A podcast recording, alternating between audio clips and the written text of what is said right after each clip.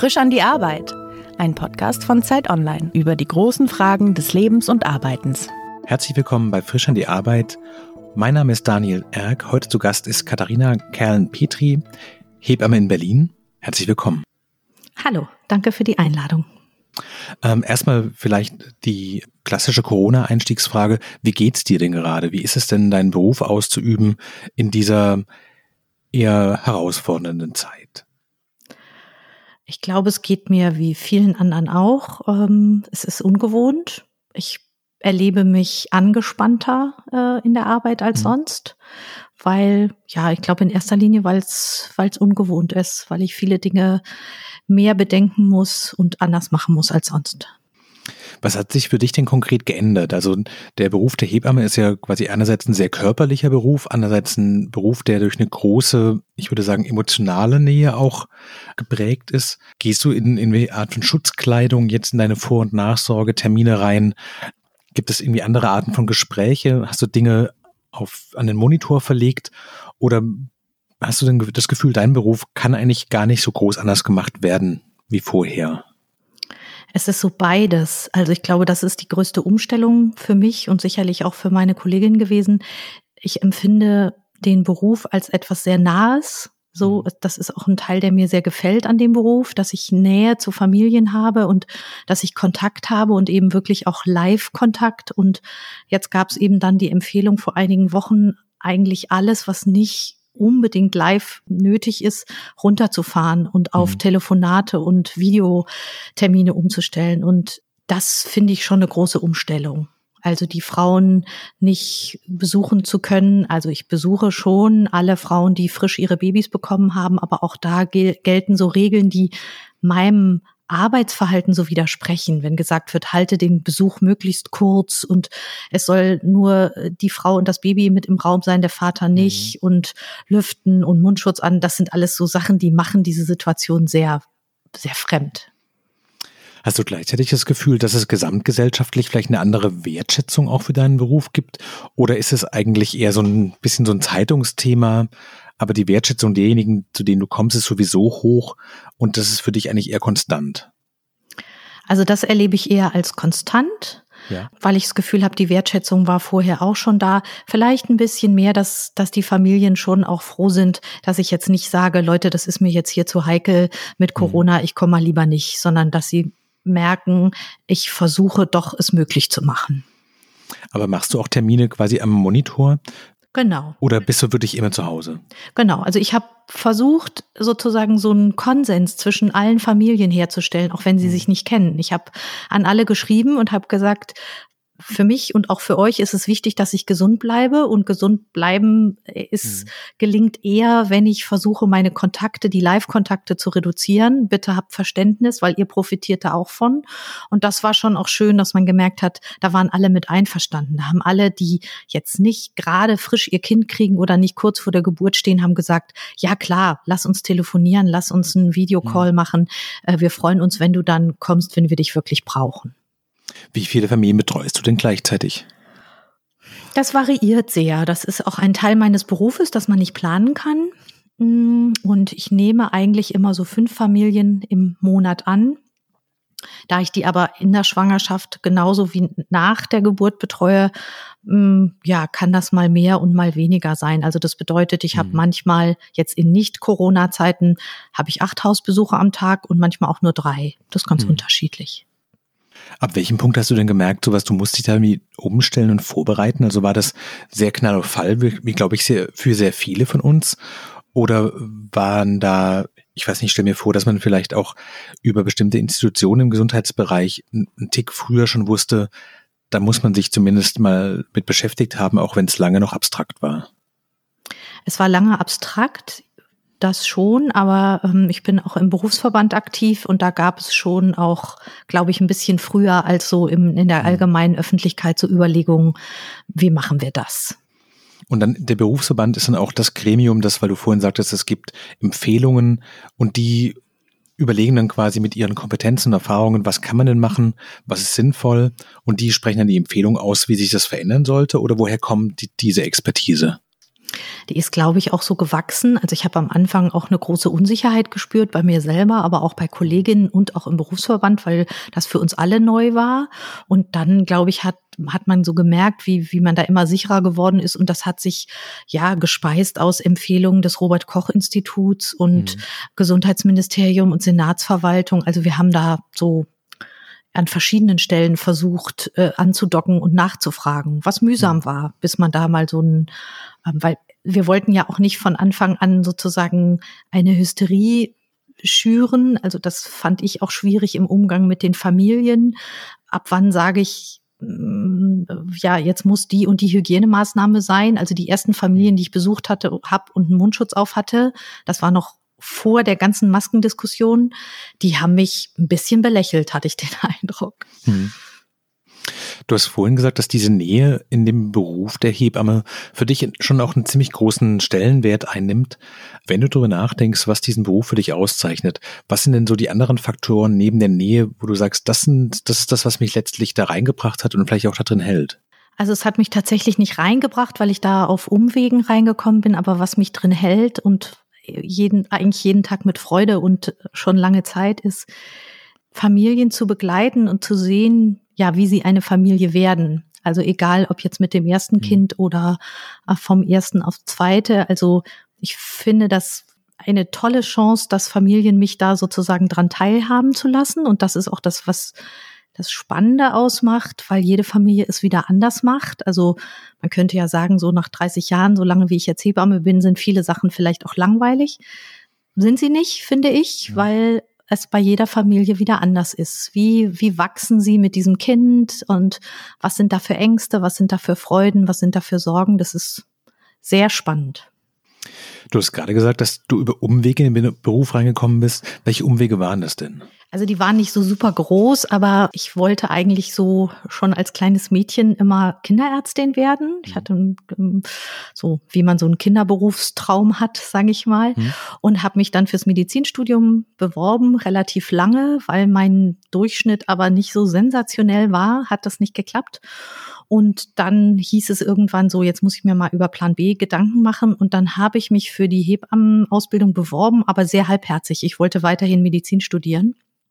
Und es war so ein Vernunftding, dass ich gedacht habe, okay, ich muss derweil ich auf das Medizinstudium warte, was anderes machen. Damals waren Hebammen-Ausbildungsplätze genauso begehrt. Das wusste ich zum Glück nicht. Ich glaube, wenn ich das gewusst hätte, hätte es mich frustriert.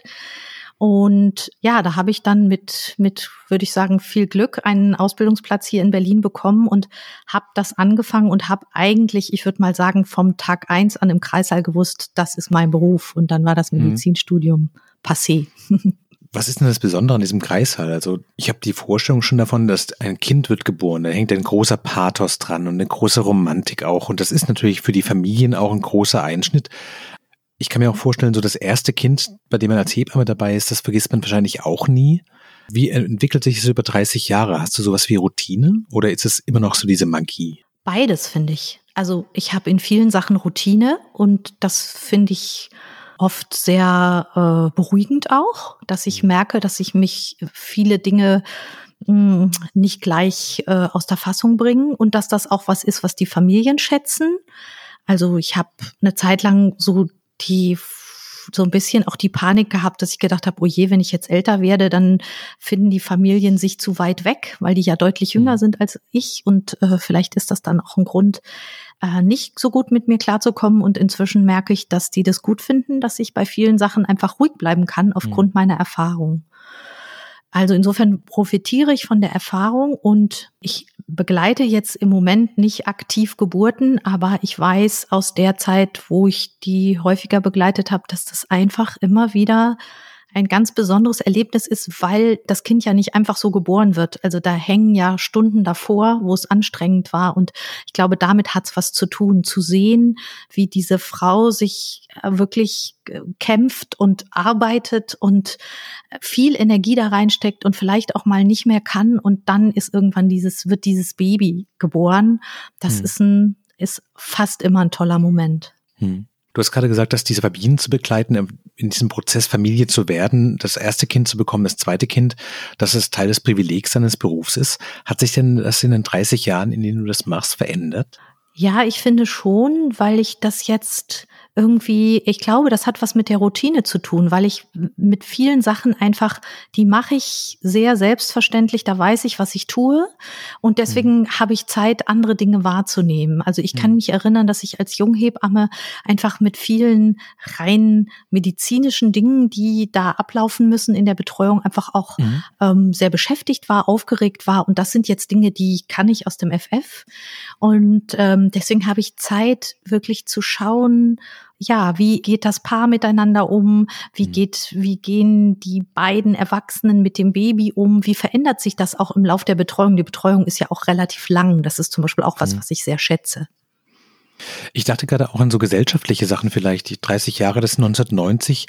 Ich habe so ein bisschen das Klischee im Hinterkopf, dass ich dachte, da sind bestimmt noch viele Väter oft rausgelaufen oder waren vielleicht gar nicht da oder waren schon wieder bei der Arbeit oder haben sich einfach gar nicht so sehr für die Fragen der Schwangerschaft interessiert, Kannst du da sagen, so, ja, man merkt es deutlich, dass es da veränderte Rollenbilder gibt, dass es andere vielleicht auch Einflüsse gibt, die dazu sorgen, dass die, dass die Paare, dass die Familien heute anders ticken als damals? Oder musst du eigentlich sagen, nee, im Grunde genommen hat sich gar nicht so viel getan?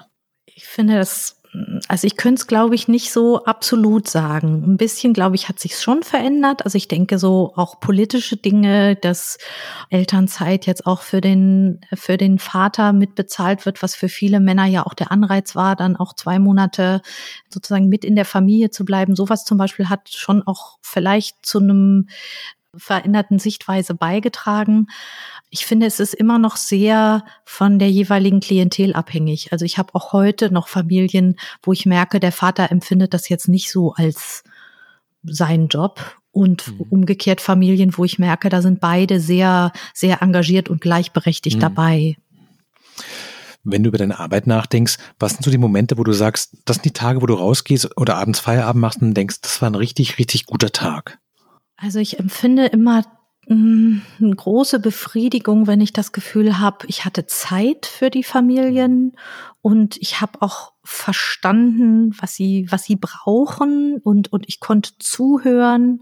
Das hat viel miteinander zu tun. Wenn ich nicht so viel Zeit habe, dann ärgere ich mich manchmal abends, dass ich äh, nicht so richtig zugehört habe und vielleicht auch nicht so ganz begriffen habe, was die, was die gerne mhm. von mir wollen. Und vielleicht, das kann ja auch das Negative von Routine sein, dass man mhm. so sein Ding macht und gar nicht mitkriegt, dass die Familie eigentlich ganz andere mhm. Bedürfnisse an dem Tag hatte. Was stresst dich mehr? Das Gefühl, man muss sich gegen diese Routine auch wehren? Oder so die Sorge, dass es zur Überforderung kommt und man einfach merkt, so was das ist eine Situation, auf die war ich vielleicht in dem Moment so nicht vorbereitet? Eigentlich glaube ich zweiteres. Also es ist, ähm, ich finde es immer dann schwierig, eben wenn es eigentlich zu viel ist. Also mhm. ich glaube, das bringt bringt mein Beruf so mit sich, so von außen betrachtet, glaube ich, sieht das so ganz luxuriös aus, weil ich bin, ich, ich bin meine eigene Frau, ich kann meine Zeit selber einteilen, ich mhm. fahre zu den Hausbesuchen, ähm, es sagt mir keiner, äh, sei um neun im Büro und geh um mhm. fünf wieder. Und oft ist es auch so, dass ich den Tag während er so läuft, gar nicht so anstrengend empfinde, weil ich so denke, ich sitze bei jeder Familie gemütlich und, und spreche mit denen. Und abends merke ich dann doch, wie anstrengend das war, wenn man, ich sag jetzt mal im Mittel, sechs unterschiedlichen Familien oder Menschen zugehört hat und versucht mhm. hat, ihnen äh, sozusagen eine Stütze zu sein. Das strengt doch mehr an, als man sozusagen im Laufe des Tages so denkt weil du eben nicht nur eine medizinische Beratung machst, sondern auch so ein bisschen wahrscheinlich die erste Ansprechpartnerin für Ängste und Unsicherheiten bist und die dann irgendwie auch auffangen musst, den Leuten auch emotional das Gefühl gibst, das wird alles in Ordnung werden. Genau. Also das ist ja die große Bandbreite unseres Berufes und führt auch manchmal bei, ich sag mal, häufig bei den bei Ärzten zu so einem Missverständnis, dass die Hebamme eher so auf den psychosozialen Bereich festgelegt mhm. wird. Das ist es mitnichten. Mhm. Aber es hat einen großen Anteil. Und wenn man einen guten Kontakt zu den Familien hat, ist es so, dass eben die, die Familien, glaube ich, eher dann das Gefühl haben, sie rufen jetzt mal die Hebamme an und fragen, ob das alles so richtig mhm. ist, als sie rufen bei der Gynäkologin oder bei der Kinderärztin an. Mhm. Und das ist schon auch was, was ich was ich schätze, dass ich, also mir ist dieses Vertrauensverhältnis ganz wichtig. Mm, deswegen habe ich meine, meine Arbeitsweise auch so in den Jahren, sage ich mal, verändert oder verfeinert, dass ich wirklich die Frauen in der Schwangerschaft relativ regelmäßig sehe, wo man aus medizinischer Sicht sagen könnte, so oft müsste es gar nicht sein. Da geht es auch nicht so sehr um die medizinischen Sachen, sondern da geht es mir wirklich darum, ein Vertrauensverhältnis aufzubauen, weil ich weiß, dann, wenn ich irgendwann für die eine feststehende Größe bin, dann fällt ihnen auch ein, wenn sie Sorgen haben, nicht zu googeln, sondern zu sagen, wir rufen Katharina mal an. Gibt es so Sachen, wo du sagst, das sind ganz klassische Missverständnisse über den Beruf der Hebamme, vielleicht aber auch über die Schwangerschaft, wo du denkst, das sollten eigentlich alle Leute wissen und das würdest du gerne den Hörerinnen und Hörern, die uns heute vielleicht zuhören, einfach mal mit auf den Weg geben und sagen, sowas wie die Hebamme ist eben nicht für nur für das Psychosoziale zuständig, sondern auch für das Medizinische.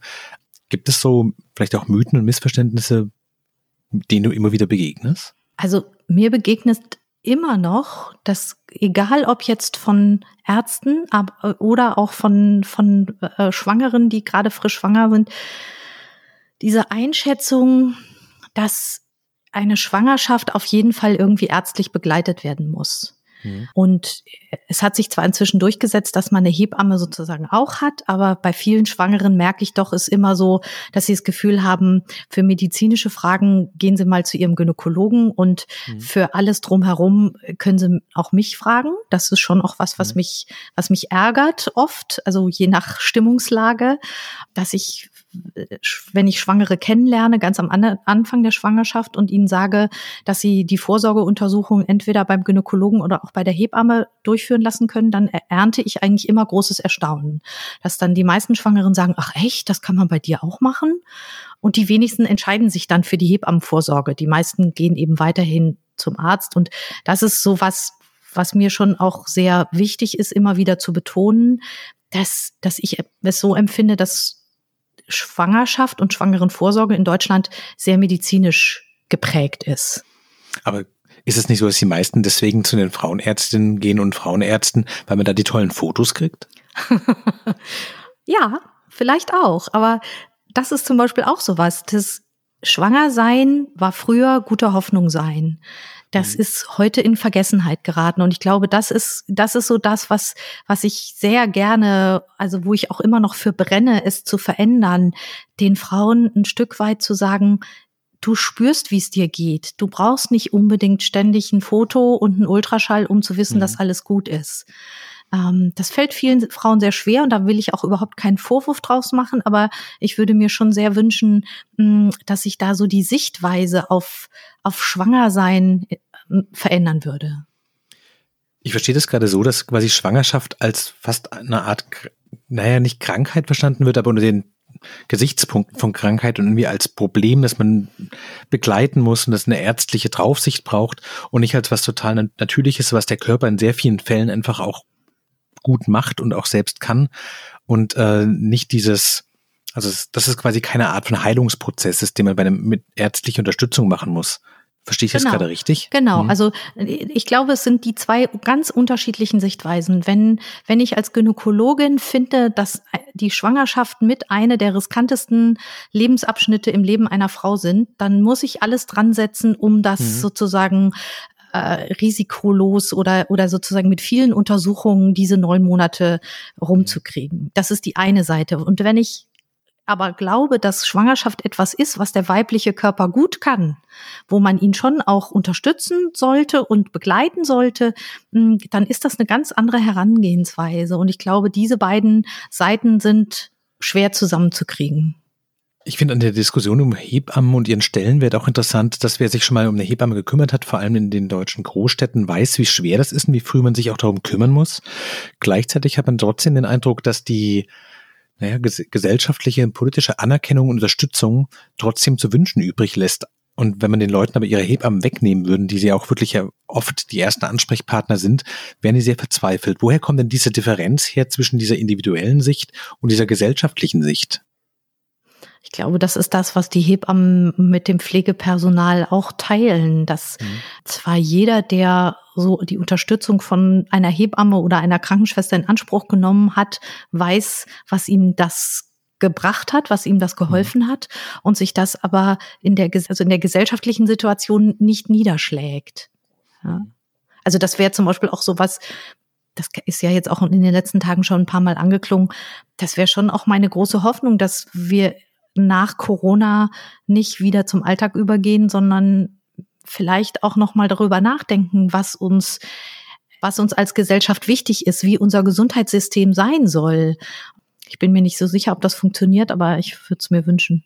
Wenn du in deinem Beruf was ändern könntest, was wäre das? Wäre das eher mehr Geld, mehr Freizeit, mehr persönliche Freiheit oder mehr Sinnhaftigkeit und mehr Fokus auf das, was du quasi wirklich machen willst und weniger so Pflichtprogramm? Oh, das ist schwer. Also ich persönlich kann sagen, mehr Geld nicht. Das hört sich jetzt vielleicht komisch an, weil es in der Diskussion um Hebammen ähm, immer auch ums Geld geht. Also da würde ich schon zwischen mir persönlich und sozusagen den Gesamthebammen mhm. unterscheiden wollen. Ich lebe jetzt so, meine persönliche Situation ist so, dass ich von meinem Beruf nicht ausschließlich leben muss. Das ist ein großes sozusagen Privileg.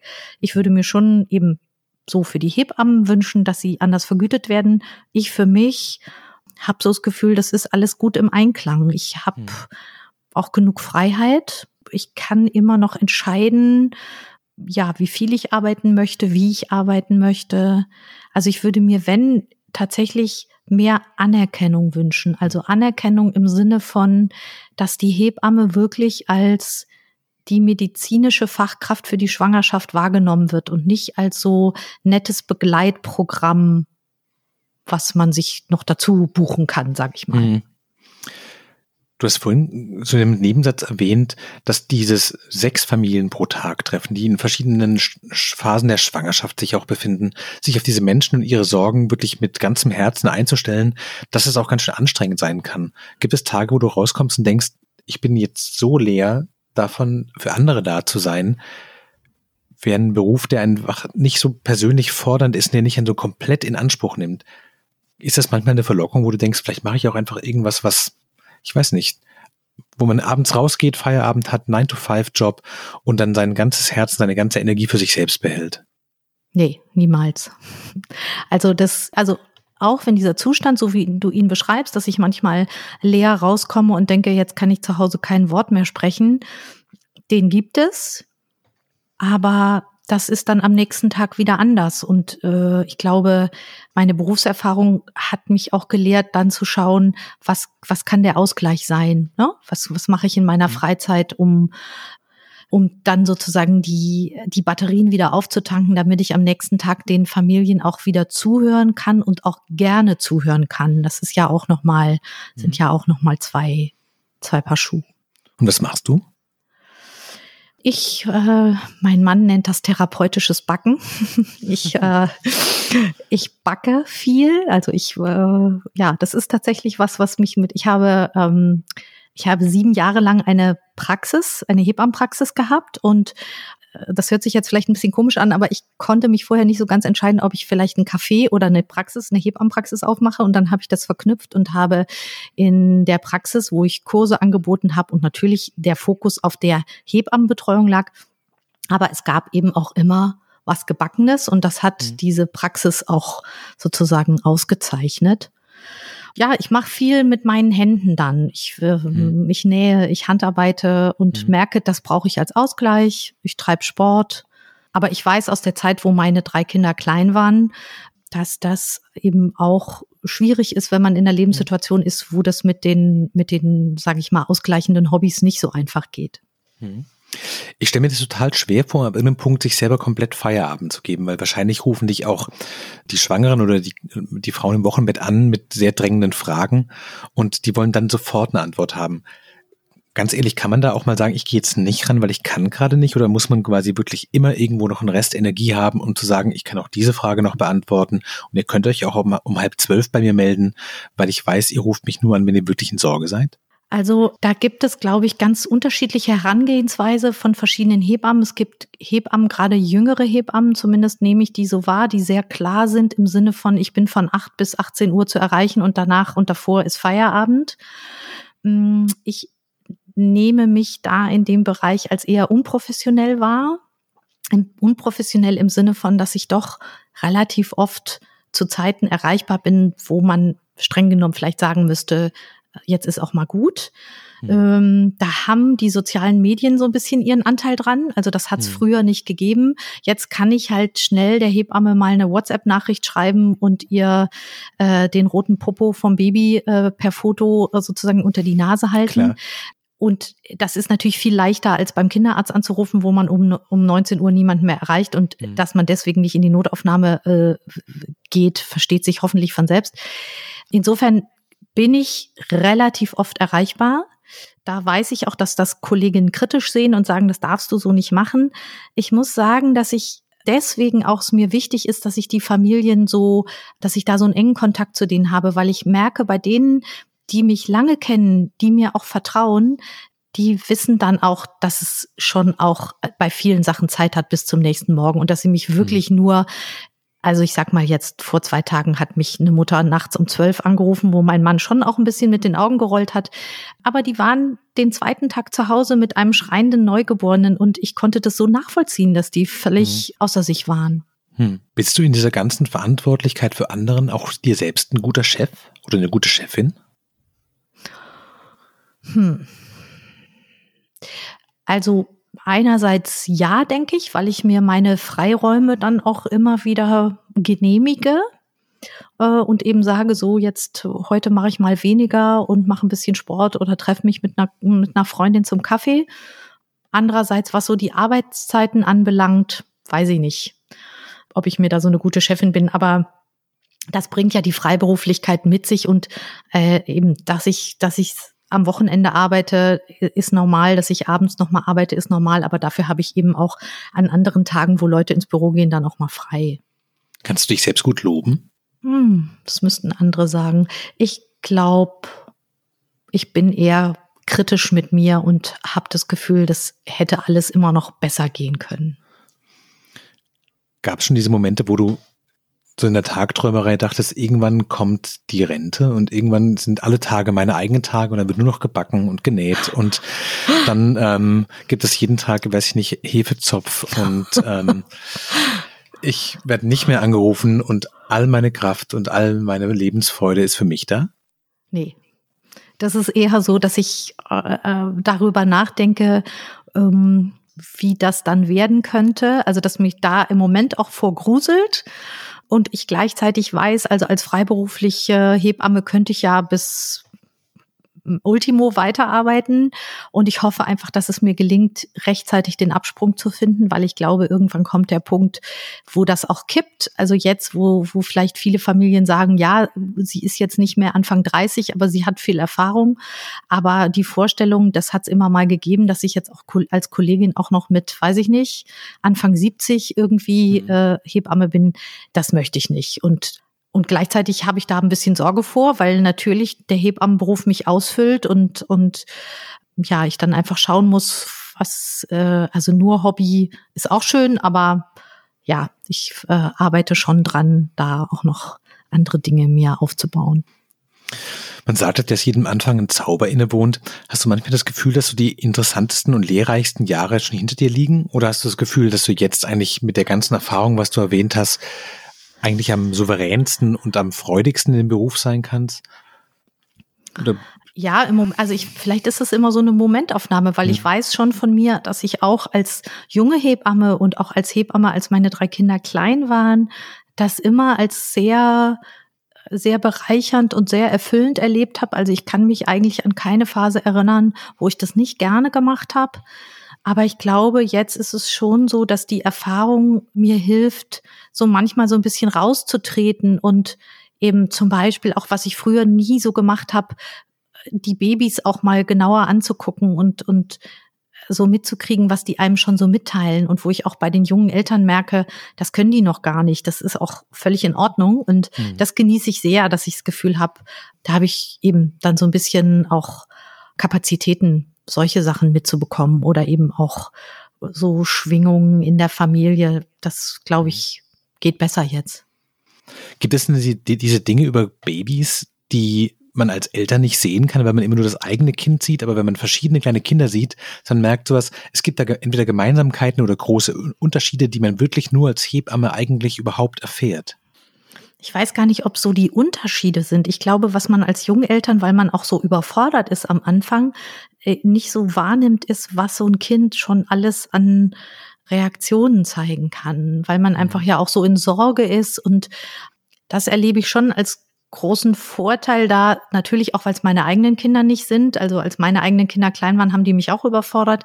Aber das zum Beispiel finde ich ein große, eine große Aufgabe, den Eltern auch das so ein bisschen zu zeigen und zu zeigen, dieses Baby schreit zwar, aber das ist jetzt nicht schlimm. Also nicht schlimm im Sinne von, das ist jetzt nicht gleich die große Notlage und hm. schaut mal, versucht es mal so und ihr könnt das, ihr könnt dem Baby helfen, auch wenn ihr das Gefühl habt, ihr seid ganz hilflos.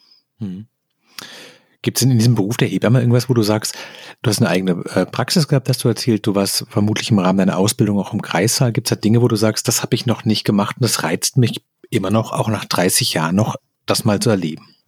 Also, dass ich noch was nicht gemacht habe, würde ich jetzt mal sagen, gibt's nicht. Aber ich merke schon, dass eine Geburt zu begleiten immer noch was Besonderes ist. Mhm. Und ich hatte mal eine Phase, äh, als meine Kinder dann so langsam größer wurden und ich dachte, okay, ich kann jetzt denen auch mal wieder zumuten, einen Schichtdienst in der Klinik zu haben, bin ich nochmal in die Klinik zurückgegangen, weil ich eben so eine Sehnsucht hatte, Geburten zu begleiten. Mhm. Das hat nicht funktioniert. Das lag aber an dem Krankenhaus und auch an dem Schichtdienst, dass ich gemerkt habe, tatsächlich für so einen Schichtdienst bin ich zu alt. Also diese Sehnsucht, Geburten zu begleiten, die ist geblieben. Das, hm. Und wenn sich das irgendwie unter einen Hut bringen ließe, würde ich das auch gerne wieder machen. Du hast vorhin schon erwähnt, dass du so eine leise Hoffnung hast, dass quasi nach dieser Corona-Zeit sich ein paar Dinge vielleicht auch im Gesundheitswesen und gesellschaftlich und im Umgang miteinander und in Schwerpunkten ändern. Gibt es so konkret was, was du sagen würdest aus der Sicht einer Hebamme? Was wäre wirklich so das Minimum an, ich weiß nicht, Bewusstsein wenigstens dafür, was notwendig und gut wäre in einer Gesellschaft, die vielleicht nicht nur auf sich selbst, sondern auch auf andere achtet?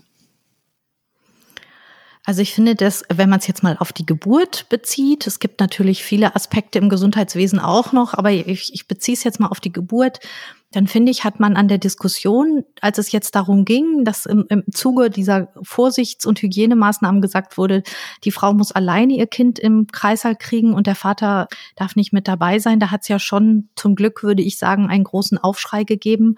Okay, zum jetzigen Zeitpunkt wissen wir noch nicht, ob das so durchgehalten werden kann, aber ich hatte so das Gefühl, dass bei anhand dieser Diskussion klar geworden ist, dass eben Geburt nicht nur ein medizinischer Akt ist. Und meine Hoffnung wäre zum Beispiel, dass, dass meine Kolleginnen in der Klinik, die wirklich auch ohne Corona einen harten Job haben, dass, dass das vielleicht eine Diskussion anstößt, dass man sich nochmal überlegt, wie soll Geburt denn ablaufen, auch im Krankenhaus? Wie, wie können wir da vielleicht was verändern?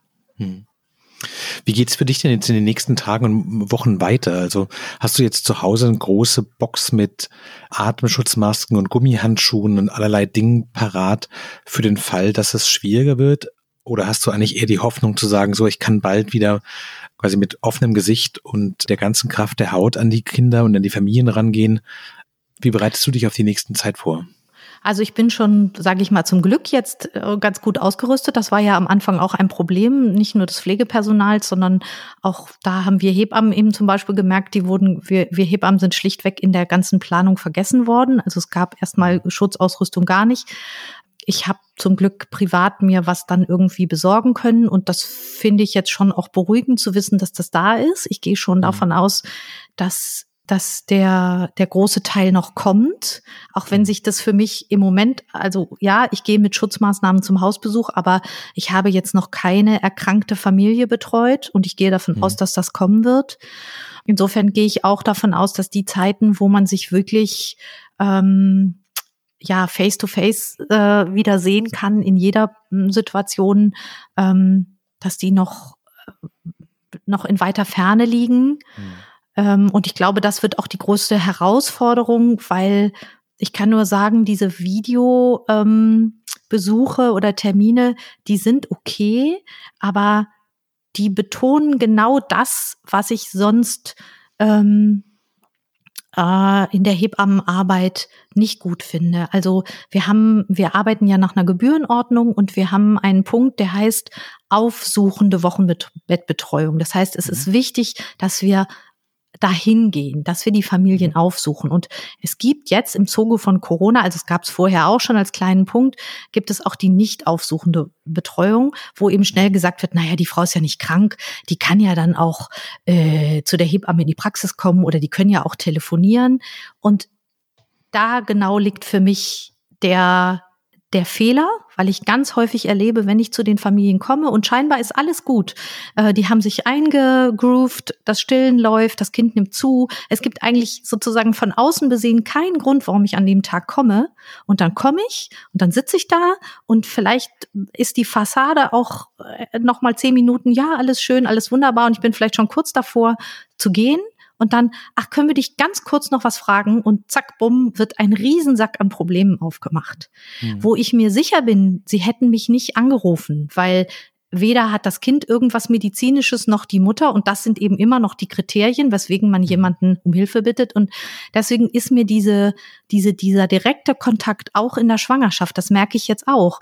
Ich habe den Schwangeren gesagt, dass ich im Moment meine Besuche reduzieren muss. Und für mich ist die ganz große Herausforderung, die Frauen jetzt alle auf dem Schirm zu haben und die von mir aus anzurufen und zu sagen, wie geht's dir denn? Und willst du mal, wollen wir mal telefonieren? Weil die von sich aus jetzt gerade denken, nee, die hat genug zu tun und äh, ich habe zwar tausend Fragen, aber ich rufe sie mal besser nicht an.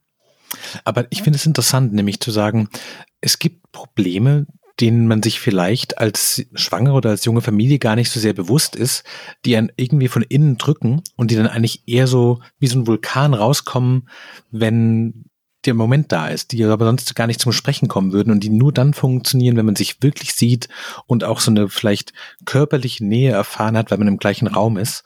Und dass das zu übersetzen total schwer ist, das leuchtet total ein. Ja, Genau. Und das ist, glaube ich, auch jetzt die große Gefahr, dass, ja klar, im Moment geht's nicht anders und ich denke, ich krieg das hin, wir kriegen das hin, aber das wäre jetzt sozusagen die, die Kehrseite, ne? Wenn ich vorher gesagt habe, ich äh, ich würde mich freuen, wenn sich positiv was verändert, hoffe ich jetzt einfach nicht. Und das ist auch der Grund, warum ich alle Frauen einfach sozusagen weiterhin mit allen Frauen auch telefonisch im Kontakt bleibe, weil ich nicht möchte, dass sozusagen als Quintessenz von Corona bleibt, naja, wir haben die Hebamme dann kaum gesehen, aber ging ja auch. Und das hat nichts damit zu tun, dass ich mich als Person wichtig nehme, sondern das hat was damit zu tun, dass ich schon glaube, dass gerade wenn man die, die Schwangerschaft oder auch das äh, Familie werden oder das Wochenbett nur so medizinisch betrachtet, dann fällt viel hinten rüber. Hm. Verstehe ich. Also die Gefahr ist ja da, dass quasi in Zukunft gesagt wird, ein paar Telefonate und ein bisschen Skypen reicht ja eigentlich auch aus. Ähm, können wir das Ganze nicht noch billiger haben? Genau. Also die Krankenkassen, wir haben jetzt eine extra Corona-Verordnung, wo eben uns diese, diese mm, Telefontermine oder diese Videotermine auch vergütet werden. Das wäre sonst nicht der Fall gewesen. Und da muss man natürlich gut gucken, wie, wie sich das dann weiter gestaltet, weil ich glaube, das ist die ganz große Schwierigkeit, dass ich, also ich glaube fest daran, dass wenn ich eine Schwangere in der Schwangerschaft regelmäßig begleite und ihr, ich sag jetzt mal, helfe, auch ein, ein, Bewusstsein für die Schwangerschaft zu kriegen, auch ein Selbstbewusstsein. Also das ist was, was, was mir auffällt, was, was häufig fehlt, dass die, die Frauen, wenn ich ihnen sage, du kannst das entscheiden, das ist deine Schwangerschaft. Der Arzt kann dir raten, ich kann dir raten, aber du und dein Partner oder deine Partnerin, ihr könnt das entscheiden. Das fällt vielen ganz schwer und das ist ein mhm. Lernprozess. Und wenn der gelingt, dann ist nämlich auch der Prozess des, des Kindkriegens oder des Kindgebärens und der Prozess des Familiewerdens läuft dann auch viel selbstbewusster ab. Und das mhm. wiederum, glaube ich, ist was, was sich irgendwann auch gesellschaftlich niederschlägt. Also deswegen sehe ich den Beruf als sehr wichtig an, nicht eben im Sinne von ich als Person bin wichtig, sondern was man damit äh, an Unterstützung für Frauen und Familien leisten kann. Ganz toll. Ganz herzlichen Dank, das war ein tolles Gespräch. Danke dir, es hat Spaß gemacht. Das war frisch an die Arbeit mit Katharina Kerlen-Petri. Wenn Sie zu Hause Fragen haben an uns oder an Katharina, schreiben Sie uns gerne an frischandiarbeit.zeit.de. Ganz herzlichen Dank fürs Zuhören. Bleiben Sie gesund. Dir auch danke fürs Gespräch. Danke.